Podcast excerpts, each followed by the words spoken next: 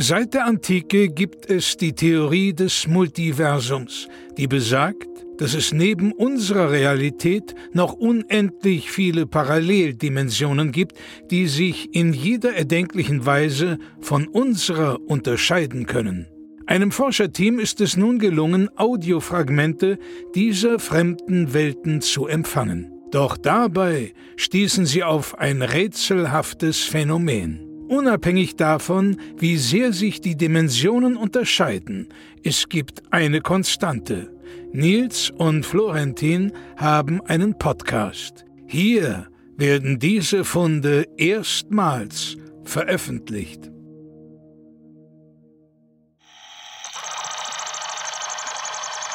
Dimension IZ 45 DX 1894 HY11 Triolog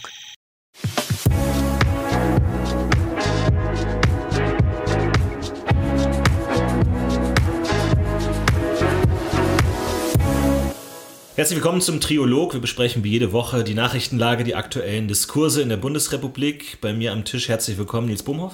Hallo, ich begrüße Sie ganz herzlich. Und Katjana Gerz. Schönen guten Abend. Ja, wir wollen hier heute mal die aktuellen Diskurse nochmal aufgreifen. Wir scheuen uns nicht vor den harten Debatten, vor der harten Debattenkultur, die mittlerweile auch entstanden ist. Und Nils, ich will gleich anfangen. Mhm. Mir ist aufgefallen in den letzten Wochen, ich finde, es gab eine Spaltung der Spaltung der Gesellschaft. Also ich habe immer mehr das Gefühl, dass die Spaltung der Gesellschaft zunehmend gespalten ist. Ja, also da gehe ich unbedingt mit, äh, Florentin. Das mhm. hast du richtig erkannt. Wir haben in den letzten Jahren eine zunehmende Spaltung der Gesellschaft erlebt und hatten uns dann damit abgefunden. Und dann haben wir jetzt in den letzten Monaten vermehrt beobachten können, dass sich die Spaltung spaltet.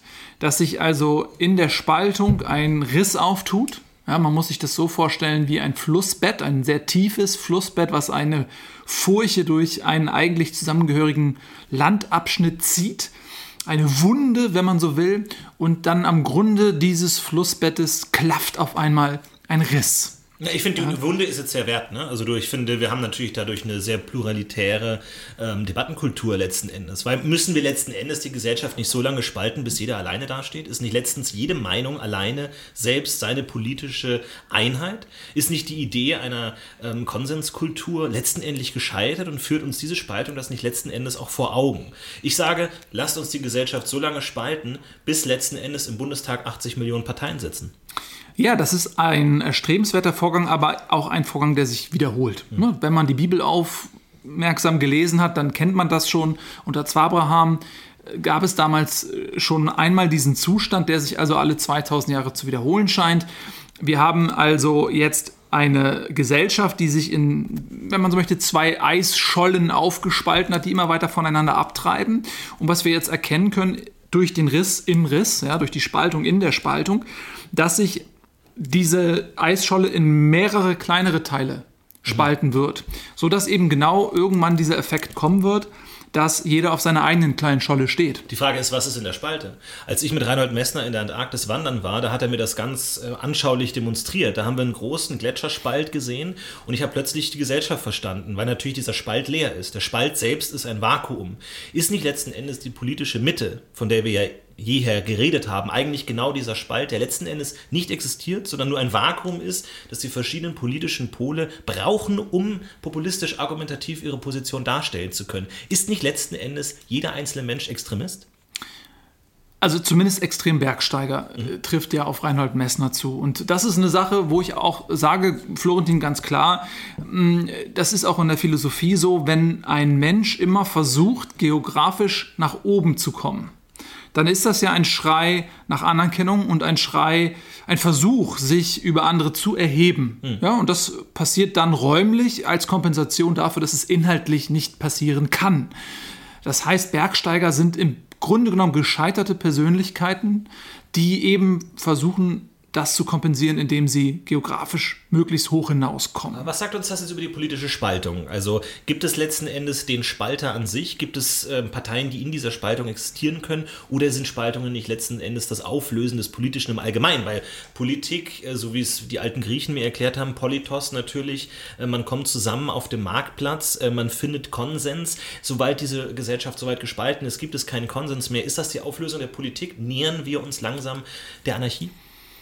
Wir nähern uns der Anarchie auf jeden Fall in dem Sinne, dass wir uns schwer tun und es irgendwann auch unmöglich wird, einen gemeinsamen Gesetzeskonsens zu finden und diesen dann auch durchzusetzen. Wir kommen dann an den Punkt, dass jeder Mensch, und das ist sicherlich eine Entwicklung, die wird frühestens in 50, 60 Jahren eintreten, mhm. jeder Mensch ein Polizist ist mhm. und seinen eigenen Rechtsraum verteidigt, die Exekutive seiner selbst. Und dann haben wir die Situation, das kann man sich wirklich so vorstellen, jeder Mensch trägt Uniform ja, und hat in seinem Hoheitsgebiet dann auch das Recht zur Vollstreckung. Mhm. Und dann sind wir in der Anarchie. Da werden sich natürlich zwangsläufig Hoheitsgebiete überschneiden und dann kommt es zum Krieg. Krieg beginnt mit einer Rangelei zweier Menschen und dann ist immer die Frage, wen zieht man sich als Bündnispartner hinzu? Mhm. Und dann, das ist ja genau dieser Auflösungsprozess, der dann aber wieder zusammenfindet. Ja, um bei, bei diesem Bild der Eisschollen zu bleiben. Viele tausende kleine Eisschollen treiben übers Meer und durch die Strömung werden sie aber wieder zusammengeführt und setzen sich langsam wieder zusammen durch kleine Koalitionen, die dann zu großen Koalitionen werden. Und dann gilt das Naturgesetz der Anziehungskraft, der Gravitation. Je mehr Masse ein Körper hat, desto höher ist die Anziehungskraft, die er auf umliegende Körper ausübt. Das heißt also, die große Eisscholle wird kleine Eisschollen anziehen. Was passiert dann? Ja gut, wenn Sie jetzt an Eisschollen, äh, über Eisschollen reden, denke ich an die Titanic, nicht wahr? Also ich meine, letzten Endes können natürlich dann makroökonomische Effekte eintreten, die letzten Endes diese Individualinteressen wieder polen, letzten mhm. Endes. Also ich glaube, das Problem ist natürlich, dass in dieser Zerfaserung, Zersplitterung der Populismus letzten Endes überhand nimmt. Wenn die Menschen nicht gefestigt sind in ihrer politischen Meinung, keine politische Heimat haben, dann können sie von jedem Landstreicher einfach mitgezogen werden. Wir haben das letztens gesehen, ganz klar, Jahr als äh, großes äh, Debattenspektakel entfacht ist um den Hamburger Wurf. Ja? Also äh, Dietmar mhm. Quatsch hat am ähm, Hamburger ähm, äh, Rathausplatz eine ähm, Pferdefleischkeule geworfen, ja, als politisches Statement, aber auch wegen einer Auseinandersetzung zwischen zwei konkurrierenden Jugendbanden, die dort am Pferdefleischstand anscheinend einen Bandenkrieg ausgetragen haben. Er stand in der Zeitung, ähm, Lebensmittelverschwendung, darf man wirklich ein getötetes Pferd, das das Fleisch jetzt quasi an dem Altar des Konsums darreicht, darf man dieses dann verschmähen und als Wurfwaffe einsetzen. Und ich glaube, an, dieser, an diesem kleinen, ähm, ja, fast mit dem Mikroskop zu betrachtenden Einzelfall kann kann man jetzt hier sehen, dass sich dann durchaus zwei große Wellenbewegungen entstehen lassen können, die in diesem kleinen Ozean der Einzelmeinungen doch riesige Brandungswellen entstehen lassen können. Ist diese Instabilität nicht letztens auch einfach Futter für Extremismus und Populismus? Unbedingt, da hast du natürlich völlig recht. Ich zitiere da Boblatz Ignaz, der geschrieben hat, die Welt im Chaos ist eine Welt, die zur Ordnung strebt. Aber die Welt in der Ordnung fällt stets dem Chaos anheim. Wobei ich mich von Dietmar Quarz natürlich jetzt ähm, distanzieren möchte, natürlich nach seinen letzten Aussagen und seinem Auftritt in mehreren Werbungen für zwielichtige ähm, Gewinnspielagenturen. Äh, da möchte ich mich distanzieren. Es geht jetzt rein um den Inhalt, nicht um die Person. Naja, aber da sieht man ja auch, wenn du zu diesem Gewinnspiel Kooperation gezwungen wirst, ist das ja nur ein Kniefall vor dem Kapitalismus, der uns alle wie der Sternenhimmel ummantelt. Ja, wir können jetzt nicht die, das Schicksal dem Zufall überlassen. Ich meine, Gewinnspiele sind ja letzten Endes eine absolute Kapitulation vor dem Kapitalismus. Wenn letzten Völlig Endes die, die Ertragsaussicht so gering ist und das Wirtschaften so sinnlos geworden ist und der Mensch seine Investitionen einfach einem Glücksrad anvertrauen kann, dann ist die wirtschaftliche Grundordnung komplett erodiert. Nein, aber der Zufall kann ja auch meist äh, in gewissen Konstellationen meistens mangels Kompetenz dein bester Freund sein. Ich gebe dir ein Beispiel. Es gibt den berühmten Pokerspieler Siegfried Beiberhaus. Siegfried Beiberhaus war der schlechteste Pokerspieler, aber dadurch war er der beste Pokerspieler. Was hat er gemacht? Er hat immer All-in gegangen. Er ist immer All-in gegangen. Mhm. Er hat, bevor er seine Karten angeschaut hat, diese Karten sozusagen zurückgeschoben, direkt und gesagt, All-in. Er hat also das Chaos zu seinem Handlungsfaden mhm ge gesetzt und hat dadurch unglaublich viel Geld verdient. Obwohl er überhaupt nicht pokern konnte. Ja, weil er natürlich dann das Glück, den Zufall sich zu eigen gemacht hat. Und dieser dann auch zur Philosophie gewordenen Strategie kann man ja auch mehr abgewinnen als einfach nur pokern, sondern man kann ja auch sagen, wenn ich weiß, dass ich in diesem gnadenlosen kapitalistischen Wettbewerb nicht bestehen kann, dann ist doch der Zufall mein größter Verbündeter. Und dann zu sagen, ja, okay, ich werde nicht reich durch Arbeit, durch Gedanken, durch, durch mein Tun, durch mein Schaffen. Aber ich setze alles auf eine Karte, auf die Karte des Zufalls, auf die Karte des Glücks. Mhm. Dann ist doch die Chance wiederum größer, als wenn ich es versuchen würde, und weiß, ich bin zum Scheitern verurteilt. Gut, da fällt mir jetzt natürlich die FPU ein, die natürlich jetzt neu in den Bundestag eingezogen ist, die sich als politisches Grundmantra natürlich rein dem Volkswillen verschrieben hat, die gesagt hat, wir lösen alles über Volksbegehren. Mhm. Äh, ist das nicht letzten Endes auch eine Art von Zufall, die man da, ähm, den man da in den Bundestag einbringt, zu sagen, wir hören einfach bei jedem äh, Antrag immer darauf, was das Volk dazu sagt. Wir wissen natürlich, der Volkswille schwankt tagtäglich. Ähm, die FPU, die, die Freie Populärwissenschaftliche Union, die jetzt hier natürlich relativ viele Erfolge zielt, weil sie natürlich damit Populisten und natürlich auch Leute, die ihre politische Meinung vertreten haben wollen, magnetisch anzieht. Ist das letzten Endes nicht eine Kapitulation vor der politischen Idee, der Vision, einfach nur mit dem aktuellen Wellengang zu gehen, ein Surfen auf der aktuellen Meinung? Kann das gut gehen?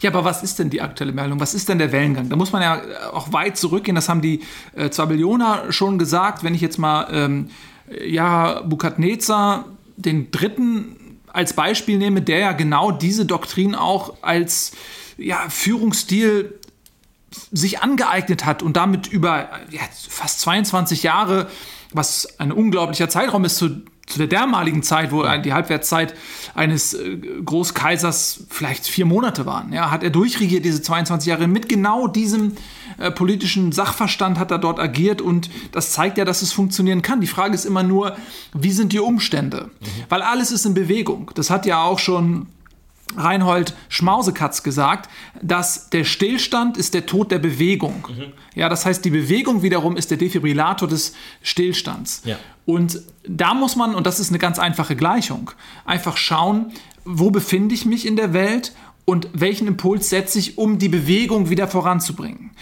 Und da ist ja wiederum dieser Populismus, und das hat die FPU ja durchaus auch in ihrem Parteiprogramm sich zum Ziel gesetzt, ist dort weniger ein Element des Chaos als vielmehr ein Element der Bewegung, was dem Stillstand, der ja wiederum die Konsequenz des Chaos ist, ja, der Stillstand ist die finale Form des Chaos, dem wiederum etwas entgegensetzen Aber will sich der Mensch bewegen?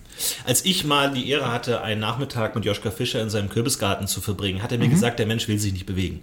Der normale Mensch auf der Straße will sich nicht bewegen. Der möchte an seinem Ort stillstehen. Man muss ihm vermitteln, politisch, per Botschaft vermitteln, dass der Stillstand sein Untergang ist.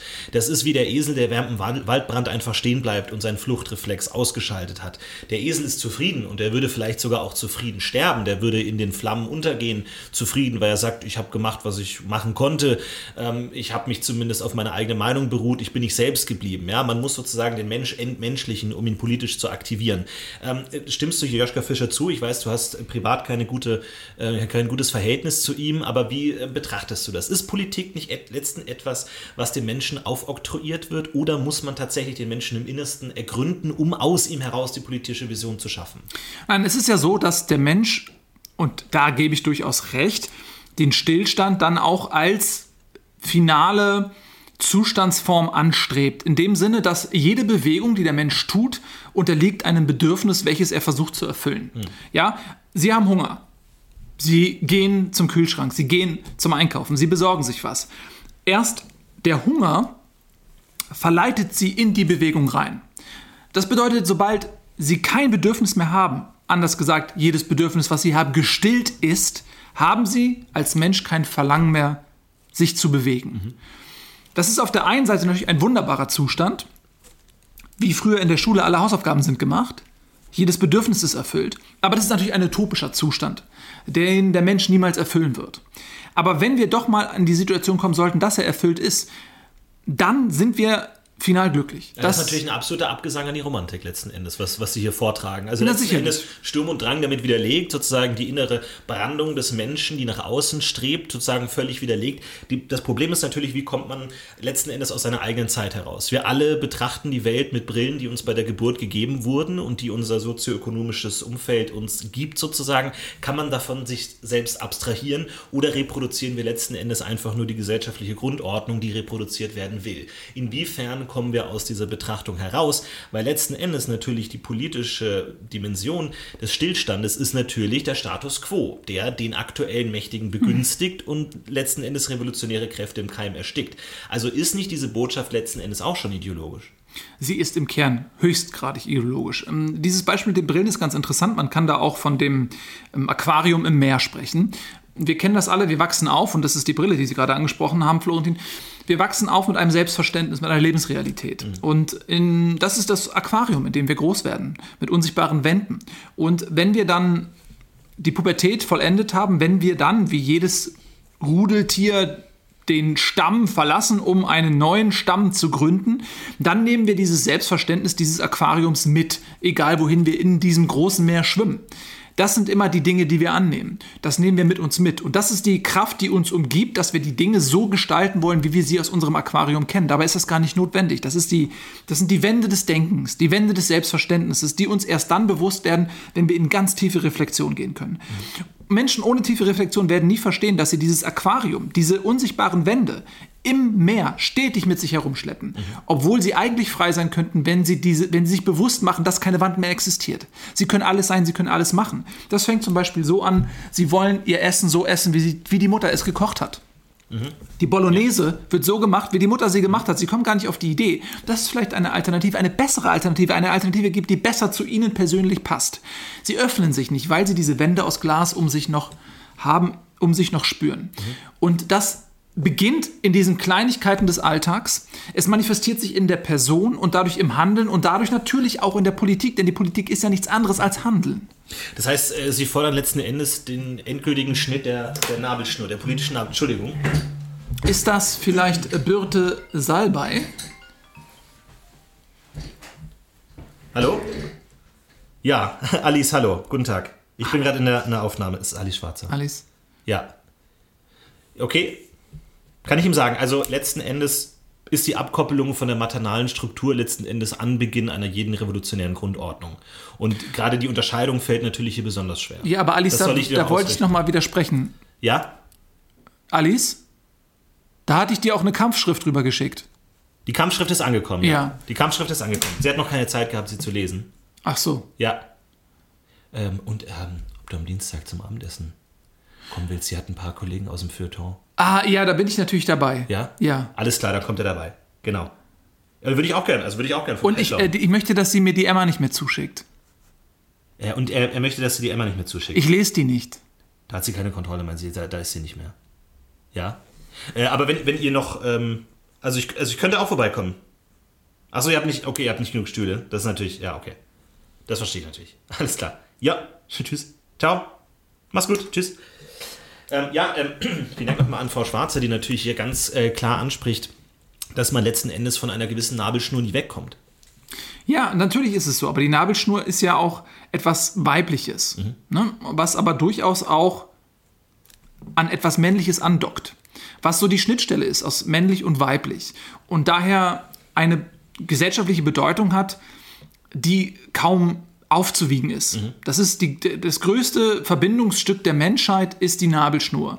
Und natürlich ist der Akt des Durchtrennens der Nabelschnur etwas höchst Gewaltsames und Widernatürliches. Mhm. Wir müssen hinkommen, dass wir eine durchgehende Nabelschnur haben. Und deswegen bin ich auch, und das habe ich auch mit meinen Kindern so gemacht, dazu übergegangen, die Nabelschnur bleibt dran. Wirklich? Die bleibt dran, die Nabelschnur. Ganz praktisch, also wirklich tatsächlich dann bis zu welchem Lebensjahr? Durchgehend. Durchgehend. Genau. Sie würde ja im. Also es gibt Situationen, die trocknet dann so aus und fällt von alleine ab. Mhm. Ähm, man kennt das meistens nach der Geburt, wird die abgeschnitten, abgetrennt, ja, damit sie ähm, da nur noch so ein, so ein, kleiner Zipfel hängt und dann nicht alles, was dann noch am anderen Ende mit sich rumbaumelt. Ich habe aber gesagt, nee, ähm, das ist wieder natürlich. Ich will hin zu, einem, zu einer Verbundenheit, die auch körperlich ausgetragen wird und eben nicht nur eine seelische, eine gesprochene, sondern eben auch eine körperlich gelebte Verbundenheit ist. Und deswegen haben alle meine Kinder, ich habe sieben Kinder, bis heute ihre Nabelschnur.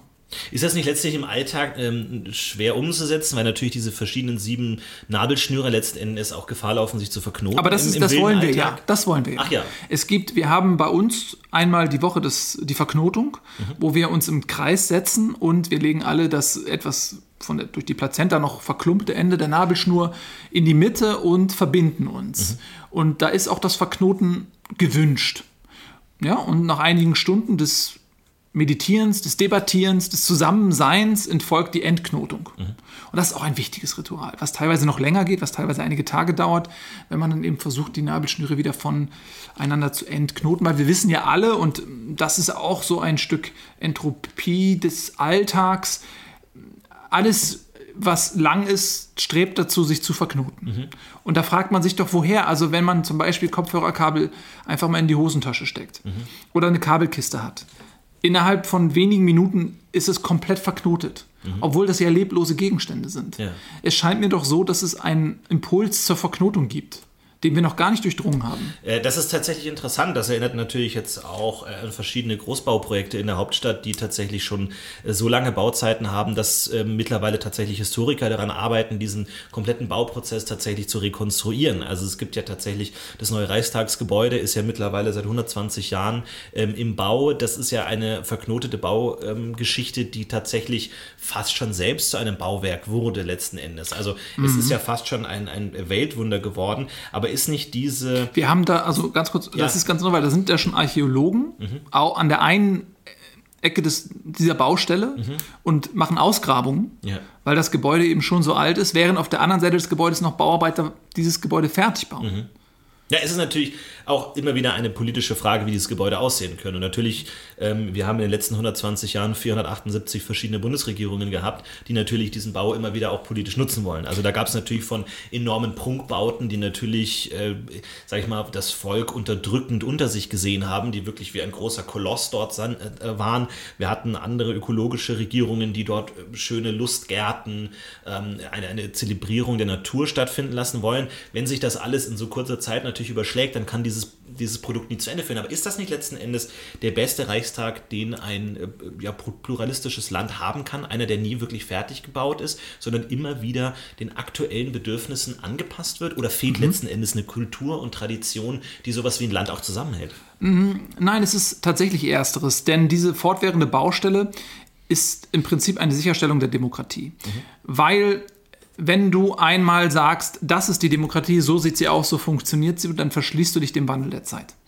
Du musst immer dynamisch bleiben, du musst immer fühlig sein, ein Seismograph sein und wandelbar. Demokratie bedeutet aktive Mitarbeit der Bürgerinnen und Bürger. Diese aktive Mitarbeit ist natürlich im Kern schon behindert, wenn du sagst, das ist die Demokratie. Das heißt, dir wird ein fertiges Produkt gezeigt, an dem du dann mitgestalten darfst, aber was im Kern schon fertig ist. Du musst aber in der Lage sein, es auch im Kern zu verändern, im Kern zu gestalten. Und deswegen ist diese ewige Baustelle ein wunderbares Symbol für gelebte Demokratie. Und in meinen Augen kann die einzig dauerhafte Demokratie nur auf diesem Wege auch stattfinden. Da denke ich wieder an Joschka Fischer, der sagt, der Mensch braucht Stillstand. Ist es nicht letzten Endes eine politische Idee, die, sage ich mal, sich letzten Endes von der Natur und den Bedürfnissen des Menschen vollends entfernt hat? Also zwingt man dem Menschen da eine ähm, idealistische Ideologie auf, die ihm überhaupt nicht gut tut? Weil letzten Endes kann der Mensch natürlich unter dieser enormen Veränderung ja letzten Endes gar nicht aufblühen und nicht leben letzten Endes. Der Mensch muss ja wissen, was kommt aus meinem Wasserhahn, wenn ich ihn aufmache, dass da nicht plötzlich irgendwas anderes rauskommt. Äh, was muss ich an Steuern zahlen? Man muss ja auch eine Zukunftsplanung letzten Endes irgendwie unterbringen. Also lau lauf, läuft sich da nicht die politische Ideologie, die natürlich in ihrer Geistreichheit, äh, ihrem Geistreichtum natürlich schön und fein sich in Büchern und Essays und Präambeln liest, nicht letzten Endes dem Menschen zugegen. Nee, überhaupt nicht. Da möchte ich nochmal ähm, Bibiana Bebel zitieren, die ja in ihrem Buch Bebels Weg auch gesagt hat, dass die, nochmal jetzt auch zurück zu dieser Bedürfnisgeschichte als Antrieb, ja, dass die Bedürfnisse als Antrieb, Stillstand ist natürlich in der Utopie ein erstrebenswerter Zustand, aber man muss die Beweglichkeit haben, um überhaupt zu diesem Stillstand zu kommen. Das bedeutet, wenn ich jetzt in einem Zustand lebe, in dem etwas fest und unbeweglich ist und ich finde aber in dieser Unbeweglichkeit keinen Weg, meine eigenen Bedürfnisse zu stillen, werde ich immer zu einer, zu einer fortwährenden Bewegung angetrieben. Wie ein Gravitationsfeld, was mich in einer ungewünschten Bewegung hält. Ich komme gar nicht für, den, für mich selber als Individuum in den Zustand des Stillstands. Ja. In den Zustand des, meine Bedürfnisse sind erfüllt, ich kann zur Ruhe kommen. Man sagt ja nicht umsonst zur Ruhe kommen. Was ist, was ist denn Ruhe? Ruhe ist doch etwas, was gen Stillstand tendiert. Ja. Ein Prozess, der veranschaulicht, dass ich mich in den Stillstand bewegen möchte. Man sagt, ich bette mich zur Ruhe. Ich bette mich zur ewigen Ruhe. Der Tod ist am, am Ende der Stillstand, nach dem wir immer gestrebt haben. Aber letzten Endes muss man natürlich jetzt rein kosmologisch, astrophysisch sehen, dass so etwas wie Stillstand letzten Endes gar nicht möglich ist. Der Mensch rotiert äh, auf der Erdkugel um die Sonne herum, die wiederum rotiert. Der Mensch natürlich in seiner mittelalterlichen Vorstellung hat sich als Zentrum des Universums gesehen. Dieser Zahn wurde ihm gezogen. Zu Recht. Und mittlerweile verstehen wir uns heute als Teil eines multikosmischen Systems, das in konstanter Rotation ist. Schauen wir uns die Jahreszeiten an, schauen wir uns den Tages-Nachts-Wechsel an. Die Veränderung ist Teil der menschlichen Natur, aber sie muss natürlich auf eine vorhersehbare Art stattfinden, dass man in irgendeiner Weise vorausplanen kann und sozusagen diesen Rhythmus leben kann. Der Mensch ist ein Rhythmustier. Denken wir an die Musik.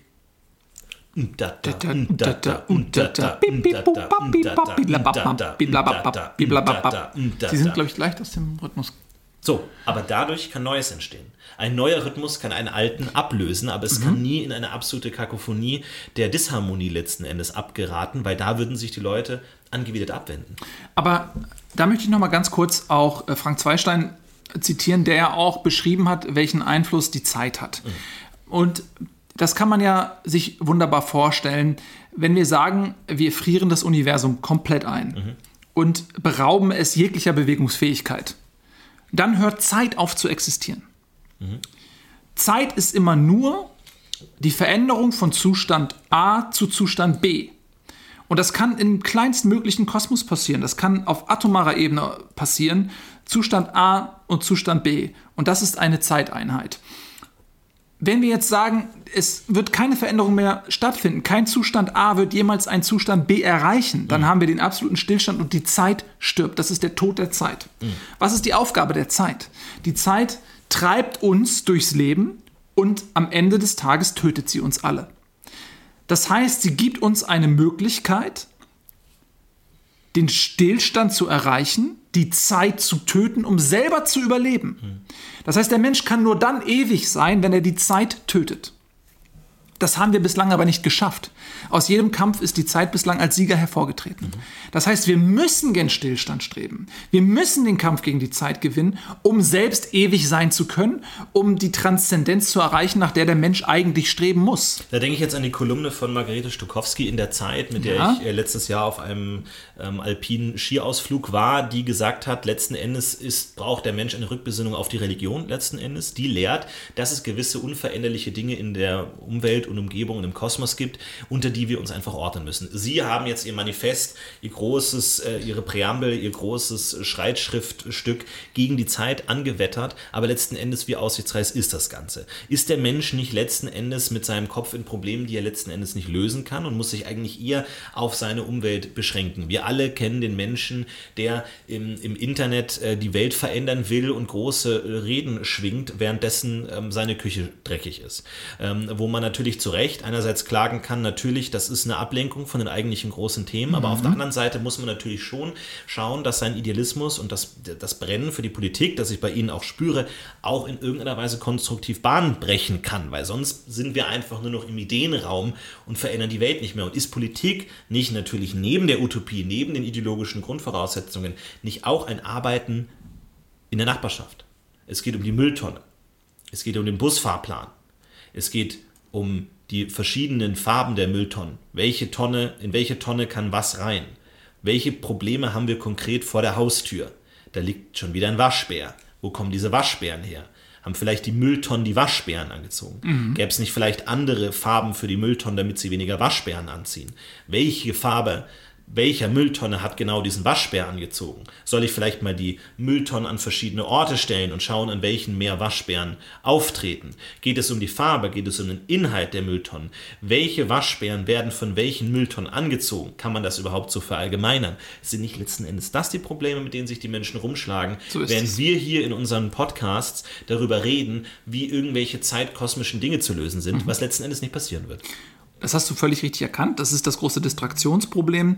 Und ähm, das ist ja auch etwas, wenn wir jetzt auch wieder in die Politik gehen, in die Religionspolitik, da haben wir die FDP zum Beispiel, die Freie Denkerpartei, die ja eben auch dafür eintritt, dass diese Distraktion bekämpft wird. Das macht sich so bemerkbar, dass der Mensch sein eigentliches Streben nach Stillstand nicht erfüllen kann, den Prozess, auch diesen Weg gar nicht gehen kann, weil er eben durchgängig abgelenkt wird von Bedürfnissen, ja. von Dingen, die ihm im Ohr liegen und ihm zusäuseln, kümmere dich um mich, mach jenes, mach dieses. Das heißt, die Erkenntnisse werden schon, bevor sie geboren werden können, im Mutterleib des Geistes getötet von diesen zahlreichen Ablenkungen, mit denen sich der Mensch herumplagen muss. Ja. Und deswegen müssen wir es einfach schaffen, einer gewissen geistigen Elite, sag ich mal, das Feld so freizuräumen, dass die sich eben um die wirklich großen Fragen, um die groß, großen Probleme kümmern können, ohne von Alltagsbelangen abgelenkt zu werden. Gut, aber da denke ich jetzt an Oscar Lafontaine, mit dem ich letztens ein Whisky-Tasting hatte, der- wo er mir gesagt hat, es kann kein Land geben, das nur aus Philosophen besteht. Es muss letzten Endes natürlich ähm, auch eine Bevölkerung existieren, die die Alltagsprobleme löst. Und ich Genau sage so immer, wer einen Waschbären in der Einfahrt hat, der kann nicht nachdenken. Ja, da braucht es akute Handlungen.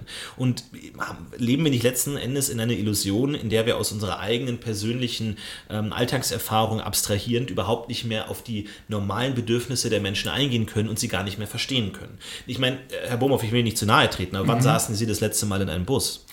Ja, aber als Philosoph äh, werde ich ja hoffentlich von diesen Dingen befreit. Das ist ja auch genau, weshalb ich, und das kann ich auch sagen, ich rede selten über Politik in der Öffentlichkeit, aber ich wähle die FDP, die, ähm, die Freie Denker-Partei, einfach Das weil ist interessant, also das Ja. hätte ich jetzt nicht gedacht.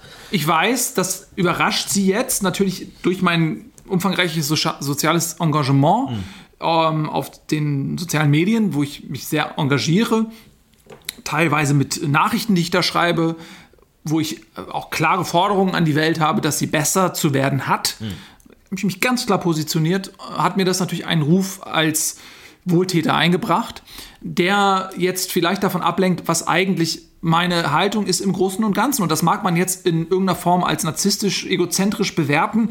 Im Grunde genommen dient es aber auch nur der Menschwerdung des Menschen.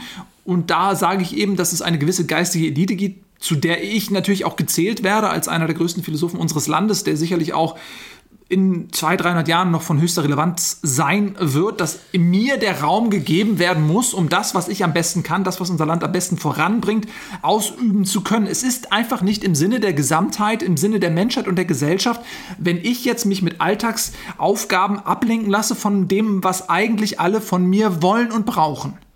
Jetzt sagst, sagen Sie Menschwerdung des Menschen. Muss der Mensch überhaupt erst zum Mensch werden? Oder wird er nicht als Mensch geboren und läuft Gefahr, sein Menschsein zu verlieren? Wir, wir sind wieder in dieser Geschichte, wo jetzt sich das Kabel selbst verknotet. Natürlich lassen wir uns, und das ist die Lehre der Distraktion, von diesen ganzen Kleinigkeiten in unserem Handeln davon abbringen, Großes zu erreichen. Und den eigenen Wachstum zu beschränken, den evolutionären Ast, auf dem wir wachsen können, immer wieder zu stutzen. Wir sind dieser äh, Baumarbeiter, der sich mit diesem kleinen Kran und einem, einem kleinen roten Helm und einer riesigen Kettensäge in der Hand da an den Baum ranwuchten lässt und den, den Ast absägt, an dem wir wachsen sollen. Das sind wir selbst. Und diese Erkenntnis zu, zu sehen, der hat meine Augen, dieser Baumarbeiter. Der hat meine Augen, der hat meine Hände. Und die Motorsäge, die in seinen Händen knattert, die habe ich mit dem Benzin meines Blutes gefüllt. Aber wie viel verdient er? Was ist der Stundenlohn dieses Arbeiters letzten Endes? Interessieren Sie sich dafür überhaupt? Nun, das sind jetzt. Wie sieht die Gewerkschaft aus? Wo ist der Tariflohn? Wer setzt letzten Endes diese grundsätzlichen Grundvoraussetzungen dafür um, dass wir auch unseren eigenen Ast absägen können? Aber merken Sie nicht, wie auch Sie selbst jetzt zum Opfer der Distraktion geworden sind? Ich will nicht so weit gehen zu sagen, dass Sie jetzt auch zu den Auserwählten zählen, wo man sagt, ja, okay, denen muss man den Raum, den Raum zum freien Denken und auch zum freien Handeln lassen. Dennoch sind Sie genau in diese Falle getappt. All diese Fragen sollten keine Rolle spielen. Darum kann es nicht gehen. Die Frage muss immer sein, wie kann der Mensch den Stillstand erreichen und die Zeit besiegen? Aber ist nicht die Distraktionstheorie letzten Endes eigentlich auch nur eine Distraktion? Weil sie ja letzten Endes von dem distraktiert, was letzten Endes dadurch, dass man es nicht mehr verändert, nur noch für die Interessen der aktuellen Machthaber arbeitet. Weil man kann natürlich sagen, wir sind jetzt auf einem, wenn wir uns jetzt mal die Zeitleiste der menschlichen Entwicklung und Zivilisation vorstellen und ab einem gewissen Punkt und jetzt sagt ein Herr Bohmhoff so, jetzt ist jede Veränderung, jetzt ist alles nur noch Distraktion, was dem sozusagen großen Gesamtkonstrukt äh, widerspricht. Hätten Sie denn den alten Ägyptern gesagt, naja, die Abschaffung der Sklaverei, das ist ja nur Distraktion, das sind ja nur irgendwelche aktuellen, tagesthematischen, populistischen Themen, die eigentlich nur vom großen Ganzen ablenken. Naja, ich glaube, dass die alten Ägypter da durchaus eine Konstruktion gefunden haben, die ja nun mal dafür gesorgt hat, dass die Menschen, die für sie in Arbeit standen, weniger in Lohn, mehr in Arbeit standen, dass denen in erster Linie mal gewisse Bedürfnisse genommen wurden. Ja? Sie hatten kein Bedürfnis nach Make-up. Sie hatten kein Bedürfnis, in der Eishalle mal einen schönen Abend zu haben. Schlittschuh, Eisdisco, Schlittschuhlaufen zu Musik. Sie hatten kein Bedürfnis, so einen kleinen Cocktail mal abends zu schlürfen. Das heißt, sie haben A, weniger Bedürfnisse gehabt und B, haben sie eben versucht, und das ist ja das Konstrukt dieses Gottkönigs, dieser geistigen äh, Elite, die nun mal eben an der Spitze ihrer Pyramide fast schon in, in den Pantheon hineinschlüpfen kann. Dieser Gedanke ist ja durchaus mit der modernen Philosophie des äh, Stillstands zu vereinbaren. Aber verteidigen Sie gerade die Sklaverei? Nein, unbedingt nein. Selbstverständlich ist das etwas, was sich in der Praxis als widerwärtig erwiesen hat, in der Philosophietheorie aber durchaus ein interessanter Ansatz ist, denn er dient dem großen Zweck des Stillstands und ist vielleicht ein, sage ich mal, Irrweg, aber die Basis, die philosophische Basis dahinter ist ja durchaus bemerkenswert. Der Gedanke, dem großen Ganzen zu dienen und zu versuchen, einen Weg dorthin zu bahnen, sich durch das Dickicht mit der Machete zu schlagen, Ast für Ast, der ist ja genau richtig. Gut, da sind wir jetzt natürlich wieder an dem Punkt angekommen, wo die Freiheit oder das Lebensglück letzten Endes überbetont wird. Wenn Sie sagen, wenn ich jetzt äh, diktatorisch den Menschen ein Leben aufzwänge, das sie vielleicht glücklich macht, ist das dann letzten Endes eine gewonnene Glücklichkeit oder muss der Mensch sich frei aus seinen eigenen Beweggründen zu dieser Form des glücklichen Lebens entschließen? Ich erinnere mich an 2018, als ich mit Salman Rushdie zusammen in Mallorca gemeinsam aus einem Sangria-Eimer getrunken habe, als er gesagt hat, bewerte die Gesellschaft nach ihrem schwächsten Glied bewerte die Gesellschaft nach ihrem unglücklichsten Teilnehmer. Danach kann man Gesellschaften letzten Endes bewerten, nicht nach dem großen Sonnenkönig, der auf seinem goldenen Thron ähm, dort äh, stolziert, sondern nach dem schwächsten Glied, nach dem unglücklichsten Menschen. Es mhm. kann keine gute Gesellschaft geben, in denen es sozusagen abgeschlagene, ausgenutzte Menschen gibt. Und da finde ich, war einiges dran. Auch wenn ich da schon einige ähm, schon einige Stunden äh, gefeiert habe, fand ich das trotzdem ähm, einen sehr einleuchtenden Gedanken. Was halten Sie davon? Hm, ich möchte da mit einem Gegenbeispiel antworten. Sie kennen ja vielleicht den berühmten Hürdenläufer Sven Jens Busemann. Sven Jens Busemann war einer der besten, der zehn besten Hürdenläufer seiner Zeit in Nordrhein-Westfalen und er hat das so verglichen, das Leben ist ein Hürdenlauf. Jeder läuft für sich alleine. Das Leben ist ein Hürdenlauf, ein Hürdenstaffellauf. Man läuft zu viert. Das Leben ist ein Hürdenstaffellauf, man läuft mit allen. Dieser Dreiklang, jetzt überlegt man erstmal, okay, die schnellsten gewinnen, wenn sie für sich alleine laufen. Aber wenn sie einen Staffellauf haben mhm. und sie haben einen langsam dabei, ja. gewinnen sie gar nichts. Und wenn jetzt die gesamte Menschheit an diesem Hürdenlauf teilnimmt, dann muss man ja auf den langsamsten Rücksicht nehmen. Mhm. Und da ist ja die Frage gar nicht mehr, wann kommt man ins Ziel, sondern kommt man überhaupt ins Ziel? Mhm. Und da ist doch die Frage, ist es denn im Interesse jedes Menschen überhaupt an diesem Lauf teilzunehmen, wohl wissend, dass man eigentlich den Ansprüchen nicht genügt und somit alle nicht ans Ziel kommen? Oder ist es vielmehr strebsam zu sagen, ja, wir schicken die vier Besten los, die gesamte Menschheit in diesem Lauf zu vertreten? Um schnellstmöglichst ans Ziel zu kommen. Mhm. Gut, das ist natürlich eine sehr spezifische Hürdenläufer-Sicht auf die Dinge. Ähm, vielleicht ein anderes Beispiel aus der aktuellen Debatte. Es äh, gab ja gerade äh, große Proteste auch vor der Reichstagsbaustelle rund um die Erhöhung der Bananensteuer, äh, die ja letzten Endes jetzt sich auch wieder beim Konsumenten in der Brieftasche niederschlägt. Ja. Die Banane wurde anscheinend neu klassifiziert und zählt nur mehr als äh, Baumfrucht und nicht mehr als Obst. Da wurde eine Unterteilung nochmal eingebaut, dass sozusagen das Obst über die Steuerung nochmal unterteilt wird in alles, mhm. was an Bäumen wächst und alles, was nicht an Bäumen wächst. Ist das jetzt nur ein Winkelzug, der für die Bürokratie noch weiter einen Eingriff in das Leben der Menschen bewirkt? Und wie, das würde mich interessieren, wie bewerten Sie die heftige Reaktion des Volkes auf diese Erhöhung, die sich ja letzten Endes nur auf, glaube ich, zwei, drei Cent pro Banane tatsächlich mhm. dann niederschlägt? Werden hier Schattengestalten gejagt? Sind das einfach nur Konsens? Äh, ähm, Debatten, die hier geführt werden, einfach nur darum, etwas äh, ge- liebgewonnenes soll nicht teurer werden. Worum geht es da eigentlich? Da möchte ich die berühmte ähm, Forscherin Diane Fossey mal mit ins Spiel äh, nehmen, die ja auch in ihrem Buch Ich und das andere Ich ähm, folgenden Gedanken konstruiert hat, den ich jetzt natürlich elegant weiterentwickle.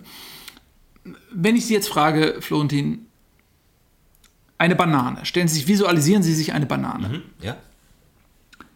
Was ist das Erste, was Ihnen zusätzlich in den Sinn kommt, wenn Sie an eine Banane denken? Gelb. Körperlich. Die, der Genuss, der Geschmack Ja, der Banane. nein, das ist jetzt ja alles. Ich meine wirklich, wenn Sie einen Körper, etwas, was Sie mit einer Banane assoziieren, mh, was äh, ein Körper hat, was könnte das sein? Was wird das sein? Was wird es bei jedem sein? Also ist mal die Schale. Sie, Sie haben völlig, Sie sind auf dem richtigen Weg. Das erste, was sich alle Menschen denken, wenn sie eine Banane hören, ist ein Schimpanse, ein Primat. So, Denn wir wissen alle, ja, der das Primat, Erste, man er will die Banane. Ja. Er hält die Banane in seiner haarigen Primatenhand. ja. Ähm, es gibt äh, lustige Comics, da drückt er dann die Banane so, äh, drückt sie eng zusammen, sie flutscht heraus, er verschlingt sie am Stück, weil er hat so oft Bananen gegessen, er hat eine ganz eigene Technik entwickelt, sie zu schälen. So, das heißt doch, dass der Primat in uns Menschen, das Bleigewicht, was uns an den Grund des Ozeans zieht und uns davon abhält, in den Himmel der Erkenntnis zu fahren, das ist doch unser Primatenerbe. Und die Banane steht wie keine andere Frucht für dieses Primatentum in uns selbst. Das Das heißt, Sie sagen, die Regierung macht mit dieser Steuererhöhung den Mensch wieder zum Primaten. Also Nein, es emanzipiert klar- den Mensch. Es emanzipiert aber der Mensch geht Mensch. wegen einer Banane auf die Straße. Er demonstriert und es waren auch einige Bananen abgebildet auf den wütenden Schildern. Ist das letztens nicht ein Rückschritt, eine Regression, eine evolutionäre, die den Menschen sozusagen wieder in seine haarige Vergangenheit zurückführt? Es hält den Menschen den Spiegel der Erkenntnis vor. Denn das ist, was nötig ist, dass erstmal diese Selbstreflexion, die Erkenntnis. Und äh, es ist ja kein Zufall, dass die Bundesregierung am Brandenburger Tor einen gigantischen Spiegel aufgebaut hat, kurz vor der Steuererhöhung, weil sie natürlich genau wusste, das mündet in Protesten. Ja. Und wir haben jetzt diese Szene gesehen, als diese wütende Masse an Menschen, dieser zornige Volkskörper mit Fackeln, Mistgabeln und Bananen Ja. bewaffnet Ja. Dann auf dieses verspiegelte Brandenburger Tor zugewandert, gewuchtet, gewütet ist.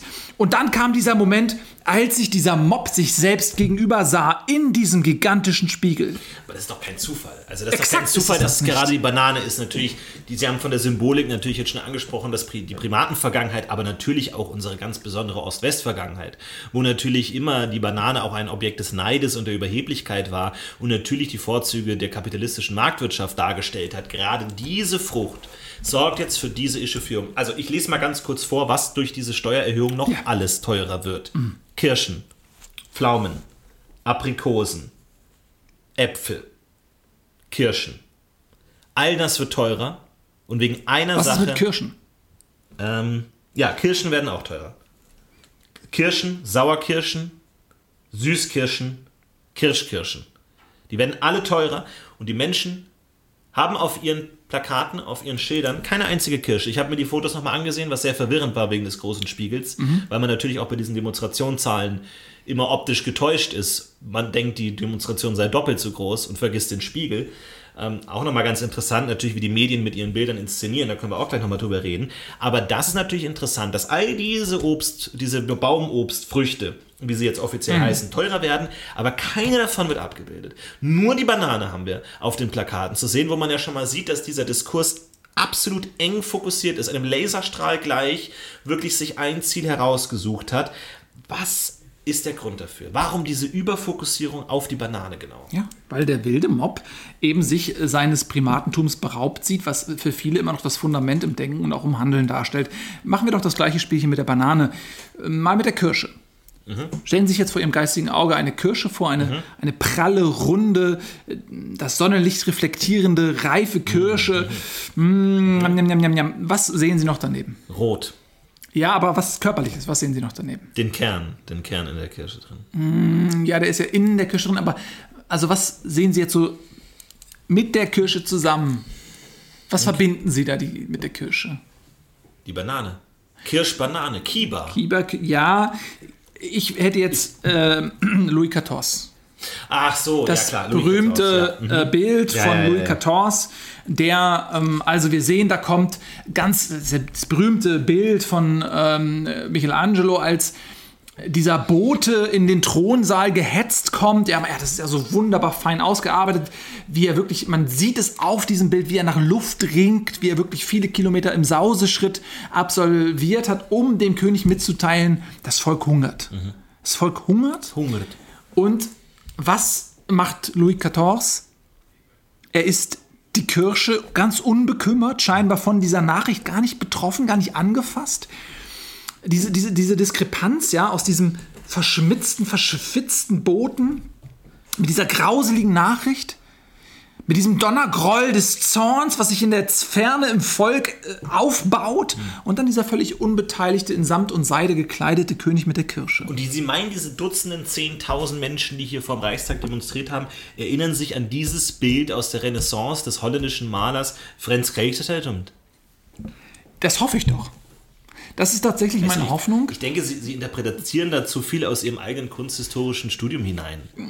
Na gut, manches Mal mag mir dann meine eigene immense Bildung auch im Wege sein, wenn es darum geht, zu erahnen, was das Volk denkt. Das mag sein, Ja. dann begebe ich mich natürlich auch manchmal Es gibt ja auch die Interpretationsebene, ne? also das ist Ja. zeitgeschichtlich natürlich einzuinterpretieren. Das, das heißt, Sie heißen, dass Sie meinen, der, die, das habe ich jetzt überhaupt nicht verstanden. Das ist ja überhaupt gar kein Problem. Deswegen bin ich ja da, um das zu erklären. Mhm. Ja. Und das habe ich auch in meinem neuen Buch getan. M, Dinge, die schwierig sind, leicht erklärt, Mhm. heißt das Buch. Und da erkläre ich viele Dinge, die vielleicht für Sie schwierig zu verstehen sind, mit einfachen Worten. Mhm. No, da haben wir zum Beispiel ähm, äh, an dieser Stelle die Bluminöse. Mhm. Das wenn hab ich ich Sie jetzt, verstanden, ja. Gut, wenn ich Sie jetzt fragen würde, was ist die Bluminöse, wissen Sie nicht, aber wenn ich jetzt einfach sage, das ist die ähm, Metamorphose der, der Transzendenz eingebunden in die äh, Sinuskurve der Befindlichkeiten, Mhm. dann würden Sie sofort wissen, was es ist und Ja. könnten es mit eigenen Worten auch jemand anderem erklären. Ja. Und das mache ich mit vielen Dingen, mit vielen Begrifflichkeiten. Und das ist wichtig, weil Sprache ist auch ein Ausschlusskriterium, ein, ein Spalter. Die Sprache kann auch ganz bewusst Menschen ausschließen. Denn Mhm. Aber es auch gibt. zusammenbringen. Das ist ja letzten. Endes natürlich der, der Sinn unseres Podcasts, auch Menschen im Diskurs zusammenzubringen Ja. und dieser Spaltung etwas entgegenzuhalten.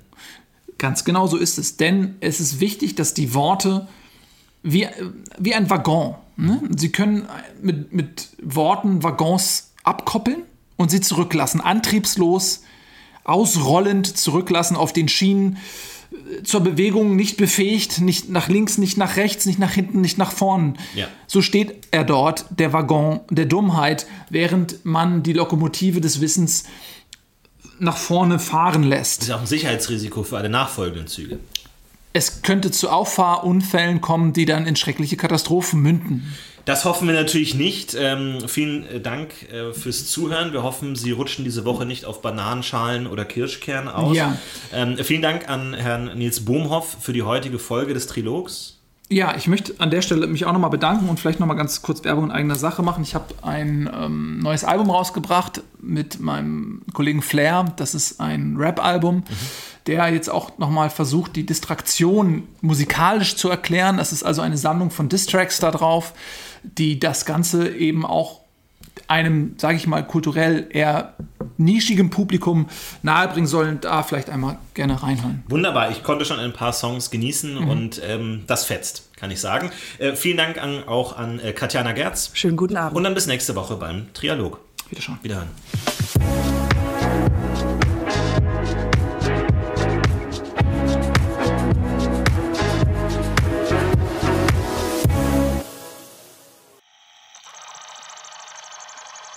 Sie verlassen Dimension IZ 45 DX 1894 HY11 Triolog.